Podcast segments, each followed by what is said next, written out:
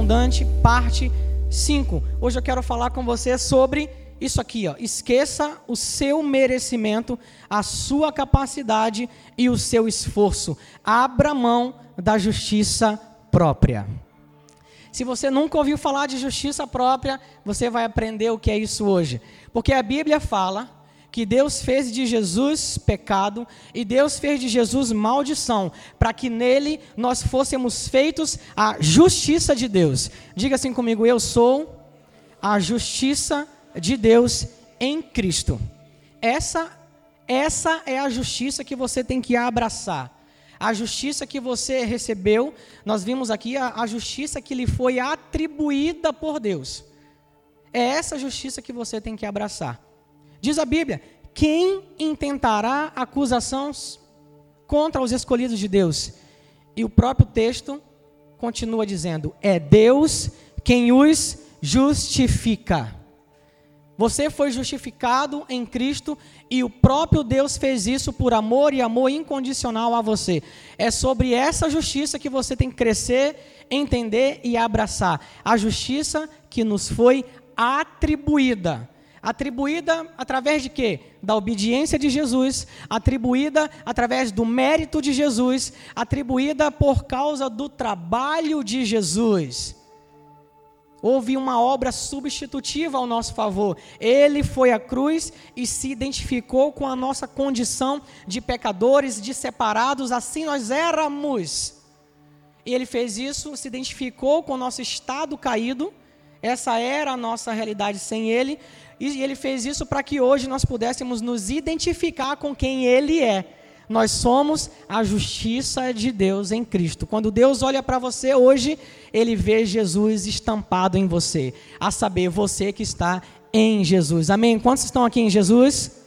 É isso aí. É essa justiça que a gente tem que abraçar. Mas hoje eu quero falar para você sobre esse ponto que é muito prejudicial e muitas pessoas ainda hoje vão por esse caminho e é um caminho muito perigoso que é o caminho da justiça própria. O caminho de querer agradar a Deus e até alcançar a salvação por seus próprios méritos, por sua capacidade e por seu esforço. Isso nunca funcionou. Se dependesse disso, se a salvação, se a justificação dependesse dos nossos esforços, dos nossos méritos, ninguém a alcançaria. Por isso que precisou de Jesus. Amém? Diga amém. Obrigado, diga obrigado, Pai, por Jesus. Isaías 64, 6 diz assim: Olha só, estamos todos impuros por causa do nosso pecado. Lembra, era a nossa condição antes de Jesus. Quando mostramos nossos atos de justiça, não passam de trapos imundos.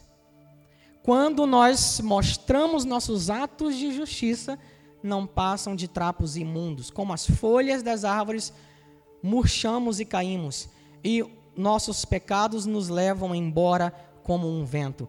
Essa era a condição da velha criatura, foi nesse ponto que nós fomos encontrados por Jesus. E se nesse ponto qualquer um de nós quiséssemos alcançar justificação por atos de justiça, a Bíblia diz que tudo isso não passaria de trapo imundo. Vocês estão compreendendo? Essa é, a, é uma versão que eu trouxe, nova versão transformadora. Vou ler esse, esse versículo numa outra versão. Diz assim: Fomos todos infectados pelo pecado, contaminados. Nossos melhores esforços só fazem sujar a roupa. Secamos como as folhas no outono por causa do nosso pecado e somos levados pelo vento. Acredite, em nós mesmos nunca houve, não há e nunca haverá mérito algum. Nós dependemos completamente da graça. Nós dependemos 100% da graça. E se você depende 100% da graça, diga amém nós dependemos 100% da graça.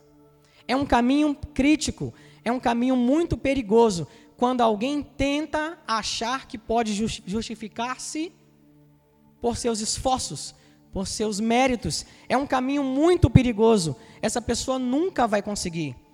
Durante todo o período em que a lei ficou vigente, diante dela, ninguém nunca alcançou justificação.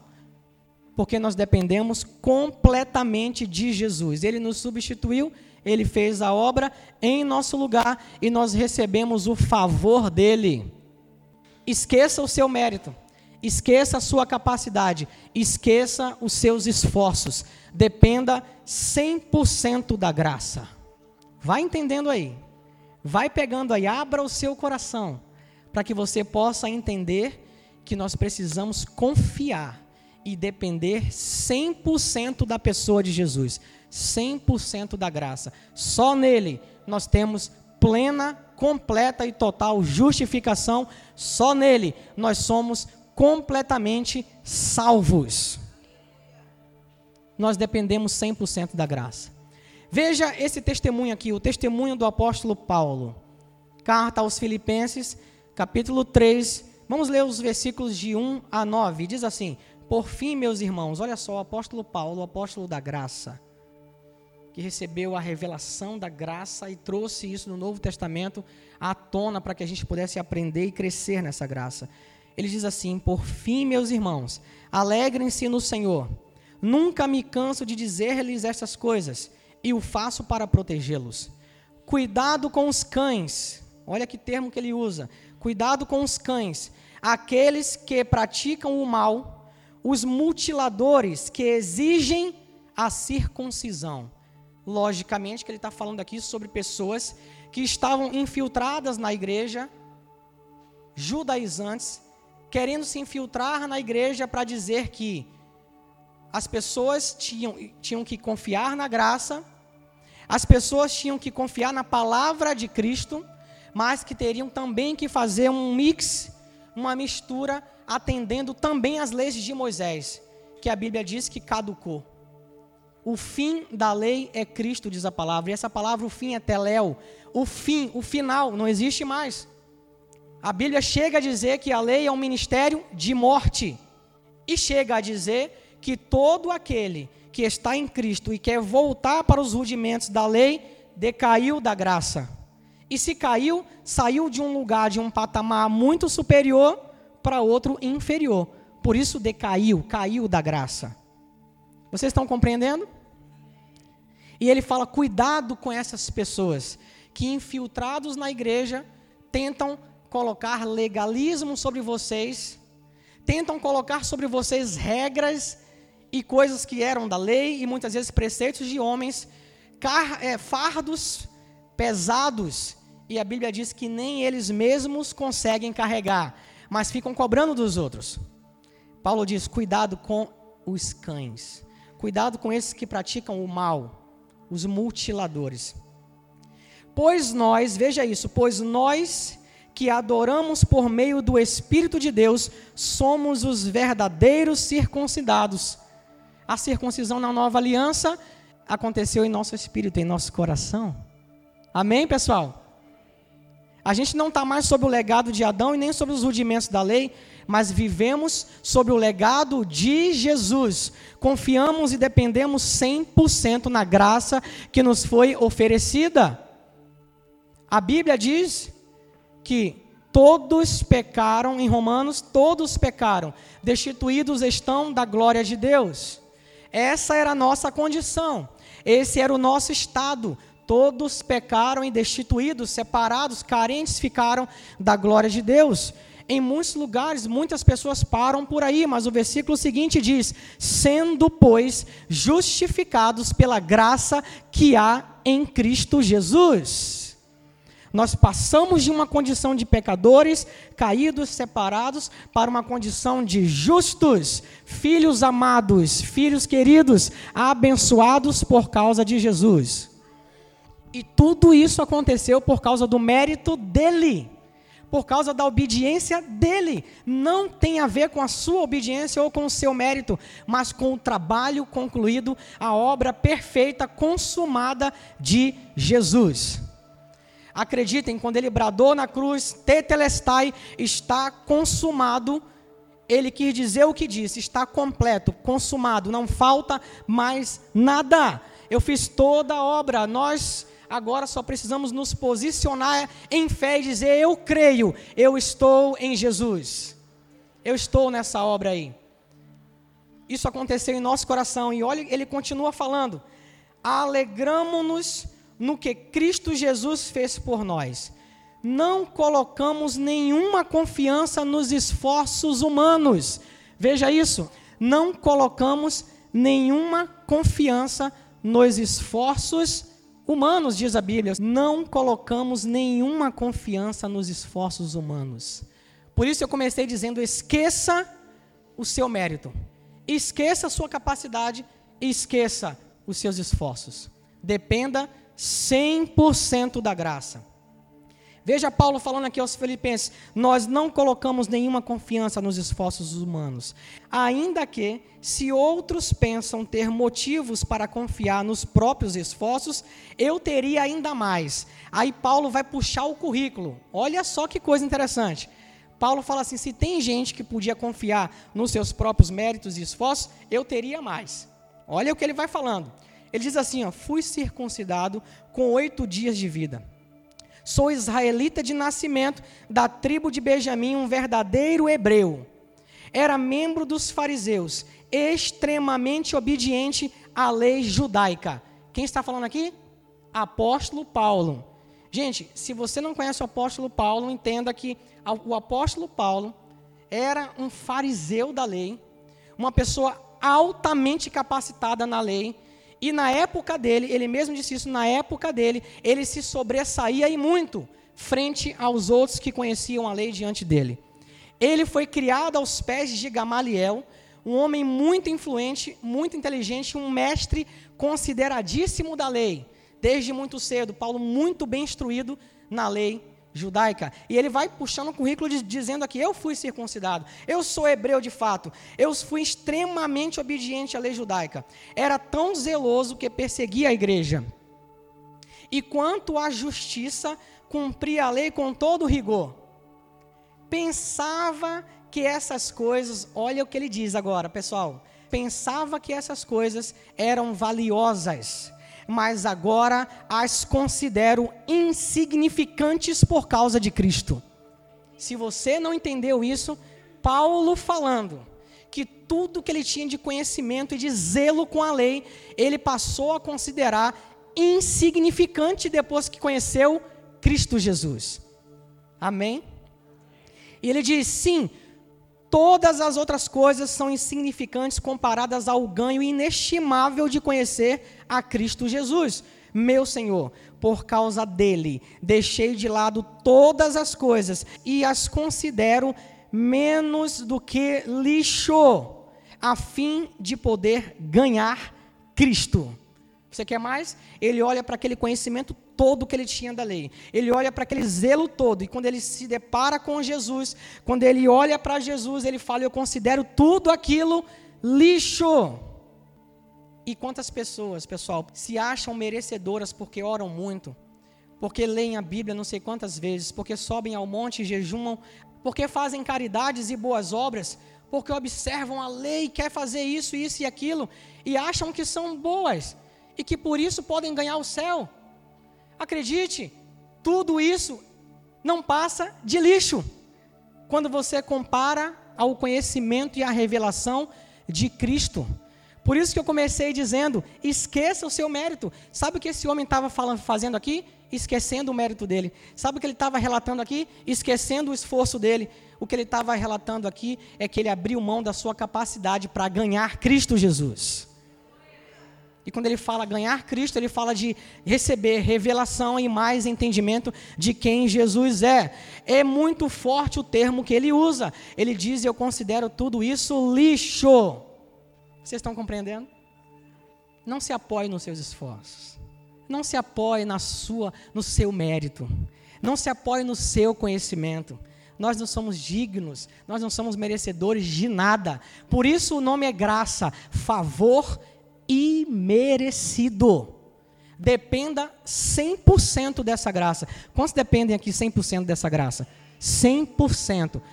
Não é 99. eu vou depender 99%, mas 1% ali vai ser o meu esforço. Não, dependa 100% da graça. Ele continua dizendo: E nele eu quero ser encontrado. Não conto mais com a minha própria justiça. Gente, esse texto é muito incisivo. Ele diz: Eu não conto mais com a minha própria justiça. Por isso eu disse: esqueça a justiça própria e abrace a justiça que lhe foi atribuída em Jesus. Ele disse: Eu não conto mais com a minha própria justiça, que vem da obediência à lei, mas sim com a justiça que vem pela fé em Cristo Jesus. Pois é com base na fé que Deus nos declara justos. É com base na fé que Deus nos declara justos. Vocês estão compreendendo? Quando tentamos buscar a justificação por méritos, sabe o que acontece?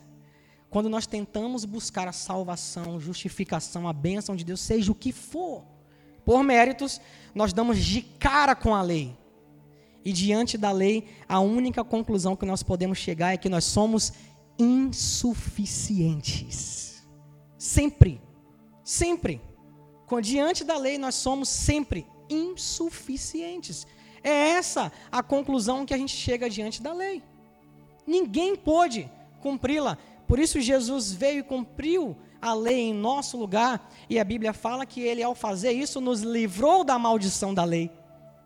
Deus não deu a lei ao homem para que ele batesse no peito e dissesse: Eu vou fazer tudo isso, mas para que ele chegasse à conclusão em si mesmo que era insuficiente e precisava de um Salvador, precisava de Jesus. Quantos precisam dele aqui?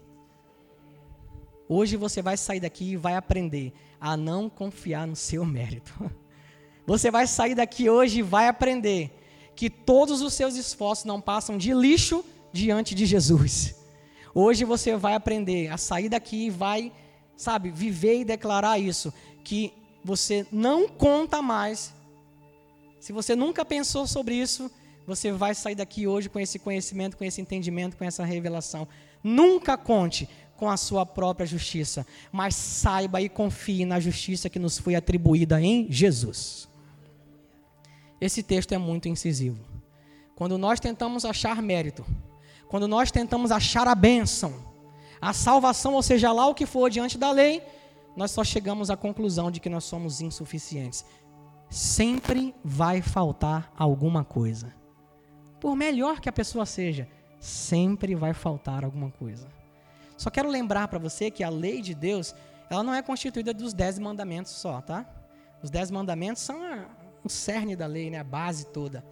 Mas a lei, ela é constituída de 613 ordenanças, que você, que a pessoa que queria se justificar por ela, teria que cumprir as 613 todos os dias, no nível da lei, todos os dias. Ninguém pôde fazer isso. Em todo em todo o tempo em que a lei ficou vigente, ninguém pôde fazer isso. Graças a Deus, porque a Bíblia diz que Jesus cravou na cruz um escrito de dívida que era contra nós e que constava de ordenanças. Ele cravou naquela cruz e expôs ao vexame público todos os principados e potestades e deles triunfou completamente. Você foi completamente liberto da maldição da lei em Cristo Jesus. Mas, pastor, você está falando então que a gente não vai fazer boas obras? Que a gente não vai andar em atos de justiça? Entenda uma coisa: é muito diferente quando você pensa na motivação correta. É claro que nós vamos produzir boas obras. Aliás, a Bíblia fala que nós fomos salvos por Jesus para as boas obras, não pelas obras. Vocês conseguem perceber a diferença? Entenda, não pelas obras, mas para as boas obras. Quando você é salvo, e isso é pelo mérito de Jesus, isso é pela obediência de Jesus, isso é 100% pela graça. Naturalmente você se torna uma nova criatura, você tem uma nova identidade, agora você passa a viver com Jesus e na caminhada com Ele você vai ficando cada vez mais parecido com Ele, através de um processo que a Bíblia chama de renovação da mente na palavra e processo de santificação, que se dá pela ação da palavra e pela ação do Espírito Santo que agora habita em você. E você vai se tornando cada vez mais uma pessoa parecida com Jesus. Aliás, a palavra cristão quer dizer um pequeno Cristo. É um tipo de Cristo, é um modelo de Cristo, é alguém que se comporta como Cristo. E não tem como ser como Jesus e não viver em, em, boas obras, e não praticar obras de justiça. Agora, a diferença é que isso na nova aliança é um fruto e não uma raiz. Você já recebeu a justificação em Cristo. Em Cristo você é justo. Você não é mais um pecador, você é justo. Você é a justiça de Deus e você anda agora como fruto, resultado natural da vida da nova criatura, produzindo boas obras e bons frutos. Amém, pessoal? Agora, quando você olha e quer olhar para Deus e ganhar a, sabe, atenção, eu quero ganhar a atenção de Deus. Eu quero ganhar a bênção. Eu quero ser reconhecido, ou seja lá o que for, eu quero ser salvo. E eu vou me esforçar para isso. Esqueça! Esse homem aqui, ó. Esse homem aqui que era um homem zeloso, um fariseu da lei ele olha para todo o esforço dele e diz: é lixo perto de ganhar a Jesus. Acredite, vai sempre te faltar alguma coisa. Veja comigo, Lucas 18, versículos 18 a 23 diz assim: Certo homem de posição perguntou-lhe, perguntou a Jesus: Bom mestre, que farei para herdar a vida eterna? Respondeu-lhe Jesus: Por que me chamas bom? Ninguém é bom senão um que é Deus. Sabes os mandamentos? Não adulterarás, não matarás, não furtarás, não dirás falso testemunho, honra teu pai e a tua mãe. E replicou ele: Tudo tenho observado desde a minha juventude. Ouvindo Jesus, disse-lhe: Uma coisa ainda te falta. Diga comigo, sempre vai faltar alguma coisa. Quando você está diante da lei, sempre vai faltar alguma coisa. E um ponto importante aqui, tá, para você entender.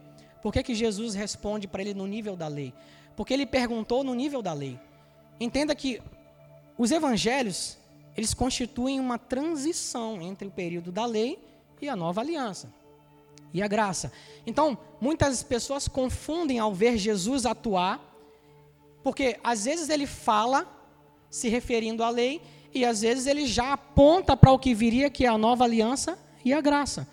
Quando as pessoas vinham para ele e colocavam as questões no nível da lei, até para que elas entendessem que elas eram insuficientes, Jesus respondia no nível da, da lei.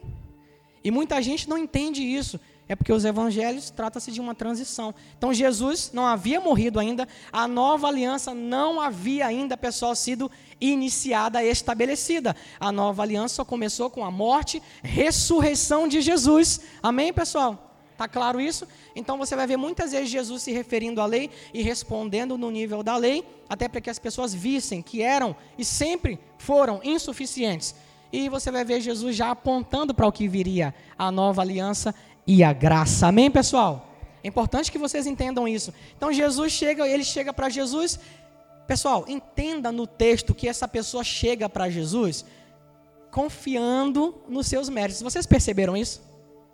Vocês percebem que essas pessoas chegam para Jesus desde a minha mocidade. Eu sempre fiz isso, isso, isso e isso e isso, confiando nos méritos dele, no esforço dele, confiando na força dele. E Jesus olha para ele e fala: Meu amigo, traduzindo aqui para você, diante da lei, sempre vai te faltar alguma coisa.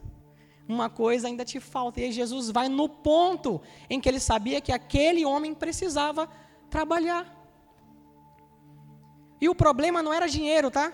Jesus olha para ele e fala assim: Vende tudo o que você tem, dá aos pobres e terás um tesouro no céu. Depois vem e segue-me. Mas ouvindo essas palavras ficou muito triste, porque era riquíssimo. Muitas pessoas leem esse texto e acham que Jesus tem problema com dinheiro ou com riqueza. Não, Jesus tem problema com quem faz do dinheiro e da riqueza o seu Deus, o seu Senhor dependa 100% da obra de Jesus e descanse completamente nele. Diga assim: eu dependo 100% da obra de Jesus e nela eu descanso.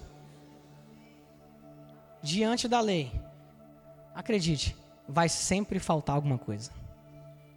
Você olha assim, muitas pessoas se vangloriando muitas vezes, falando de si mesmas das coisas que, ela que elas fazem de bem e do quanto fazem coisas boas.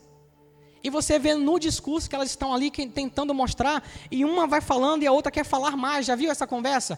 Numa roda em que uma fala, eu fiz isso, eu, falo, eu oro três horas por dia, outra, mas eu oro quatro. E a outra fala assim, não, mas eu, quando falo com Deus, eu tenho uma revelação incrível. E o outro fala, mas eu tenho três revelações incríveis. Aí o outro fala, quando eu jejum, eu subo ao monte, eu falo, eu subo três vezes, mas eu já subi quatro. Enfim, fica, sabe, uma, uma coisa que você olha assim, o discurso está todo baseado em mérito. O discurso está todo baseado em esforço. Você imagine uma dessas pessoas se comparando ao apóstolo Paulo. Não tem nem comparação. E esse homem olha para si mesmo, para os seus esforços e méritos e diz: Isso tudo é lixo. Quando eu comparo com Jesus e o que ele fez. Eu preciso que vocês compreendam isso. Quantos estão entendendo? dependam 100% da graça. Esqueçam seus méritos. Esqueçam seus esforços. Dependam 100% da graça. Lucas 15, de 11 a 32 diz assim: Continuou, certo homem, Jesus continuou falando. Certo homem tinha dois filhos. O mais moço deles disse ao pai: Pai, dá-me a parte dos bens que me cabe. E ele lhes repartiu os haveres. Primeira coisa que eu quero que você veja aqui é: ele lhes repartiu. Ele tinha dois filhos, um fez aquela pergunta para ele, mas o pai lhes repartiu. Os dois receberam o que lhe eram de direito. Primeira coisa que você precisa entender aqui: muitas pessoas acham que o pai pegou a parte do pródigo, vai lá, vai lá embora. Não, a Bíblia fala que o pai lhes repartiu os haveres aos dois. Passados não muitos dias, o filho mais novo, mais moço, ajuntando tudo que era seu, partiu para uma terra distante e lá dissipou todos os seus bens, havendo, vivendo dissolutamente. Depois de ter consumido tudo, sobreveio àquele país uma grande fome e ele começou a passar necessidade. Fica atento aí. Então, ele foi e se agregou a um dos cidadãos daquela terra, e este o mandou para os seus campos a guardar porcos. Ali estava ele a fartar-se das alfarrobas que os porcos comiam, mas ninguém, ele queria, desejava isso, mas ninguém lhe dava nada. Então, caindo em si, em si, disse: Quantos trabalhadores do meu pai têm pão com fartura? E eu aqui morro de fome. Levantar-me-ei e irei ter com meu pai e lhe direi: Pai, pequei contra os céus e diante de ti. Já não sou digno de ser chamado teu filho trata-me como um dos teus trabalhadores. Olha a consciência do pecado lá em cima. E levantando-se, foi para o seu pai. Vinha ele ainda de longe quando o seu pai o avistou, e compadecido dele, correndo, o abraçou e o beijou. O pai nem esperou ele chegar. Quando viu ele de longe, correu e o abraçou. É assim que Deus é, pessoal. Esse é o amor dele, incondicional. E o filho lhe disse: Pai, pequei contra os céus e diante de ti já não sou digno de ser chamado seu filho. Você percebe que quando ele chega para o pai, ele está carregado da consciência de que ele não tinha mérito em si mesmo e nos seus esforços, porque ele tinha feito tudo de errado. Estão compreendendo isso? A consciência dele era toda de meritocracia. Para ele, o pai só iria aceitá-lo e o abraçar se ele merecesse. E tudo aquilo que ele fez foi tão errado que o pai jamais ia dar bola para ele. Inclusive, ele diz, na mente dele, o pai deveria não mais tratá-lo como filho, inclusive, mas como um servo. Essa é a mente de quem trabalha na meritocracia. Essa é a mente de quem vive com a consciência do pecado. De um lado, tem os que se acham muito bons e acham que justificam a si mesmos e são salvos por seus méritos. Do outro lado, tem aqueles que se acham miseráveis, que não valem nada, que não prestam para nada porque erram, porque têm problemas com pecado e tudo mais. E o pai está de braços abertos esperando para acolher, para amar, para dizer: não é pelo seu mérito, mas é pelo esforço do meu filho Sabe por que, que eu posso dizer isso? Porque diante desse discurso de alguém que estava todo enraizado no seu mérito, o pai olha para ele. Primeiro, o pai já teve a atitude de sair correndo para abraçar, já contrariando tudo que ele imaginava. E quando chega perto dele, ele fala: Me trata como seus servos. O pai diz para um dos servos dele: Trazei depressa a melhor roupa, vestiu põe-lhe um anel no dedo e sandália nos pés. Trazei e matai um novilho cevado, o melhor que podia ter. Comamos e regozijamo-nos, porque este filho estava morto e reviveu, estava perdido e foi achado. E começaram a regozijar-se. Você vê a diferença da mentalidade do pai? que olha para ele, ele naquela consciência toda do pecado e querendo justificar-se, ser amado pelo pai por seus méritos, o pai o abraça e nem pergunta para ele o que houve, nem quer saber do que aconteceu, já dá uma ordem para o servo dele dizendo: traz o melhor vestido, traz a melhor sandália, traz agora o novilho cevado, vamos matar e vamos fazer uma festa.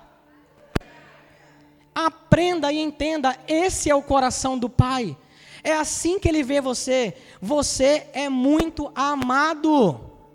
Ele está de braços abertos para você. Veja que esse filho que fez tudo isso, ele demonstra que a consciência dele era toda de meritocracia e que ele era um devedor. Diante da lei, todos nós vamos sempre nos sentir devedores. Mas graças a Deus por Jesus. Agora veja o outro irmão. Olhe o outro lado. Talvez você nunca tinha pensado sobre isso na parábola do filho pródigo. Olha o irmão, ora, o filho mais velho estivera no campo e quando voltou, se aproximou da casa e ouviu música e danças, a festa. Chamou um dos seus criados e perguntou-lhes o que era aquilo. E ele informou: Veio o teu irmão e o teu pai mandou matar o um novilho cevado porque o recuperou com saúde. E ele se indignou e não queria entrar. Ele não entrou, o irmão mais velho não queria entrar na festa indignado. Olha por quê? Saindo, porém, o pai, aí o pai vai e sai de novo. o pai vai e sai de novo para procurar reconciliá-lo. Mas ele respondeu ao pai: Há tantos anos eu te sirvo, sem jamais transgredir uma ordem tua, e nunca me destes um cabrito sequer, para alegrar-me com os meus amigos. Olha esse daqui com a mesma consciência, mas no outro extremo. Um achava, eu não mereço nada. E esse daqui achava o quê? Eu mereço tudo. um achava, eu não mereço nada. E o outro acha, eu mereço tudo. O pai ignora esse lixo e corre para eles para abraçá-los e reconciliá-los. Esqueça seu esforço, esqueça sua capacidade, esqueça o seu mérito, confie 100% na graça. Olha só, então o pai respondeu: Meu filho. O pai ignora completamente essas atitudes infantis. Você vê uma pessoa falando esse tipo de coisa? É um neófito, é um infantil na palavra, não conhece quem Deus é de fato, não conhece quem Jesus é. E tem mais, não conhece quem ele é em Jesus Cristo, não conhece sua nova identidade. Porque o pai olha para ele e responde: Meu filho, tu sempre estás comigo, tudo que é meu é teu. Entretanto, era preciso que nos regozijássemos e nos alegrássemos, porque esse teu irmão estava morto e reviveu, estava perdido e foi achado. Escuta o que eu quero dizer: o Pai sempre tem para você a melhor roupa, as melhores sandálias, o melhor novilho cevado, não porque você merece, mas por seu favor e amor incondicional expresso em Jesus.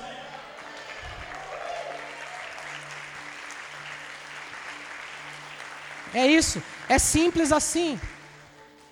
Não porque você merece, mas porque está, você está coberto do favor dele, que foi expresso na pessoa de Jesus. Diga obrigado, Jesus. Gente, é sério, diga obrigado, Jesus. Aprendam, entendam, se não fosse por Jesus, nós todos estaríamos perdidos. Mas por causa de Jesus, Deus não está nem aí para o nosso esforço ou mérito, Deus não está nem aí para a nossa própria justiça. Quando Ele olha para nós que estamos em Jesus, Ele vê Jesus estampado em nós. O que interessa para Ele é o mérito de Jesus, o que interessa para Ele é a obediência de Jesus, o que interessa para Ele é o trabalho e o legado de Jesus por nós. Dependa 100% da graça, o Pai vai ter sempre as melhores sandálias para você, sempre as melhores roupas, sempre tudo de bom. Ele está sempre, ele está sempre disponível para você, para te amar. Quer ver outro exemplo? Se você se orgulhava, eu me orgulho que eu oro tantas vezes, eu me orgulho porque eu dou oferta para a igreja, eu me orgulho porque eu ajudo os pobres. Hoje você vai dizer, gente, se for depender de eu me justificar com base nisso, se for uma raiz de obediência, isso é lixo. Ah, mas eu faço tudo isso, faz por uma, uma questão de fruto agora. Porque você é como Jesus, porque você ama a causa de Cristo, porque você ama as pessoas, você faz isso naturalmente, sem esforço, porque você é assim, sua nova identidade é assim, não tem a ver com esforço, não é uma troca para você ser salvo. Pelo amor de Deus, vocês estão compreendendo? Veja esse outro exemplo.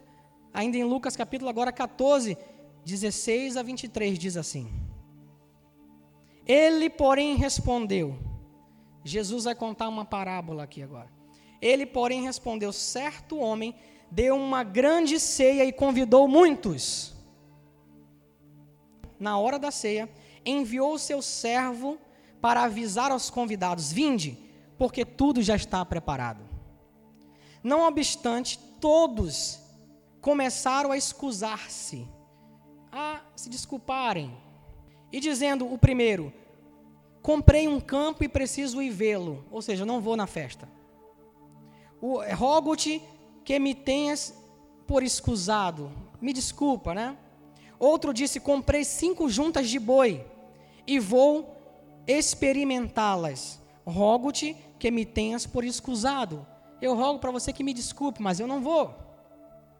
E outro disse: casei-me, acabei de me casar, por isso não posso ir. Uma grande festa, olha a parábola que Jesus está contando. E ele manda o, o servo sair e convida a nata, digamos assim, a nata da sociedade. Tá? E um por um, não posso, não deu, me desculpa.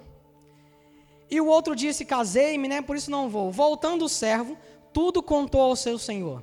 Então aquele senhor indignado disse ao seu servo: Sai depressa para as ruas e becos das cidades e traze para aqui os pobres, os aleijados, os cegos e os coxos. Você já viu aquela passagem bíblica que diz que ele veio para os seus, mas os seus não o receberam? Pega a analogia com essa parábola. Mas todos quantos o receberam, deu-lhes o poder de serem feitos filhos de Deus. Olha só. Aí ele faz assim: ah, é? Faz o seguinte: vai pelas ruas, trazem os, aqui os pobres, os aleijados, os cegos e os coxos. Depois lhe disse o servo: Senhor, está tudo feito como mandaste e ainda tem lugar. Já vieram os aleijados, os pobres, os cegos, os coxos e ainda tem lugar. Depois ele disse, né, tem lugar ainda. Aí respondeu Jesus: sai pelos caminhos e atalhos e obriga todos a entrar, para que fique cheia a minha casa. Escuta aqui agora, não tenha dúvida alguma. Nós éramos esses pobres, aleijados, cegos, coxos. Nós éramos aqueles que tinham essa reputação quando fomos alcançados pelo amor do nosso Pai, nós não éramos a nata da sociedade, nós não éramos os melhores, ou algo assim, nós éramos como um lixo espiritual. Sabe por quê? Porque nós estávamos completamente sujos e marcados pelo pecado, separados, todos separados de Deus. Quando resolvemos aceitar o convite desse homem rico, que é um tipo que aponta para o nosso Pai Celestial. Nós somos levados até o local da ceia, um tipo que aponta para a igreja que se reúne, para a igreja de Jesus, que está guardada por Ele, que tem acesso a Ele, que foi qualificada por Ele. Quando nós somos convidados, nós somos convencidos por um servo. Lembra o servo que saiu nas ruas, convencendo as pessoas de irem? Esse servo aponta para quem, pessoal? Para o Espírito Santo que nos convenceu. Esse servo aponta para o Espírito Santo que nos convenceu. E assim, por causa desse chamado, Jesus transformou a nossa vida para sempre. Aqueles aleijados, coxos, pobres, eles eram a nossa representação. Sem Jesus, era esse o nosso estado. Nós não tínhamos e nunca tivemos mérito algum. Era esse o nosso estado. Quando aceitamos esse convite, Ele fez da gente família de Deus agora. Ele transformou o lixo em um jardim florido, perfumado, exclusivo e agradável aos seus olhos agora. Escute uma coisa: Jesus nunca se impressionou com os escribas e os fariseus, e todos aqueles grupos religiosos que se achavam a nata e os melhores, porque eles eram assim. Você vai ver, Jesus nunca se impressionou com nenhum deles. Religiosos que se achavam os melhores e que colocavam fardos pesados sobre as pessoas. Eles se vestiam de linho branco, eles penduravam em suas vestes porções da lei escritas para dizer que eles cumpriam tudo aquilo. Eles sabiam, pasmem, eles sabiam os cinco primeiros livros da Bíblia de Có. Você tem dificuldade às vezes de decorar um capítulo, eles sabiam os cinco primeiros livros da Bíblia de Có. Estão vendo? Jesus nunca se impressionou com isso. Jesus nunca se impressionou com esses religiosos. Mas ele mudou para sempre mas ele mudou para sempre. Mas ele mudou para sempre a vida dos pobres, dos doentes, dos marginalizados, dos pecadores, das viúvas, os simples, os improváveis e todos quanto atenderam ao seu chamado. Ele mudou a vida deles para sempre. Ele mesmo disse: Eu vim senão as ovelhas perdidas da casa de Israel. Jesus nunca se impressionou com o mérito dos religiosos mas ele mudou para sempre a vida dos pobres, das viúvas, dos marginalizados, daqueles que estavam à margem da sociedade. Nós éramos essas pessoas, essa era a nossa representação, mas ele mudou a nossa vida para sempre. Para sempre. Tem alguém aqui que quer se apoiar no seu mérito? Tem alguém aqui que quer ser salvo ou alcançar a justificação pelo seu esforço? Tem alguém aqui? Graças a Deus que não. Quantos confiam 100% em Jesus e na graça? Quero dizer uma coisa para você: Jesus continua pronto para transformar da água para o vinho todo aquele, a vida de todo aquele que sabe que não tem a ver com seu mérito, mas que precisam receber da graça e confiar completamente, 100% na graça pela fé em Jesus Cristo. Você já se sentiu marginalizado? Você já se sentiu colocado de lado, excluído? Por causa de preceitos de homem, por causa de religiosidade? Se você não faz isso, isso e aquilo, você não pode participar da ceia. Se você não faz isso, isso, isso, aquilo, você não pode fazer tal coisa na igreja. Se você não faz isso, isso, e você não faz, se você não faz. Cheios de regras, cheios de preceitos que levam as pessoas a pensar em meritocracia. Mas na nova aliança, na graça, não é assim, é completamente o contrário. Jesus nunca se impressionou com esses religiosos, pelo contrário, chamou eles de raça de víboras, porque não tinham a mínima compaixão pelas pessoas. Mas ele andava no meio dos pecadores, diz a Bíblia. ele andava no meio dos pecadores. Ele andava no meio dos pecadores, não para ser influenciado por eles, mas para influenciar eles e transformar a vida deles para sempre. Amém. Jogue fora a sua justiça própria. Jogue fora a tua meritocracia. Jogue fora teu esforço e se apoie 100% na graça e na pessoa de Jesus.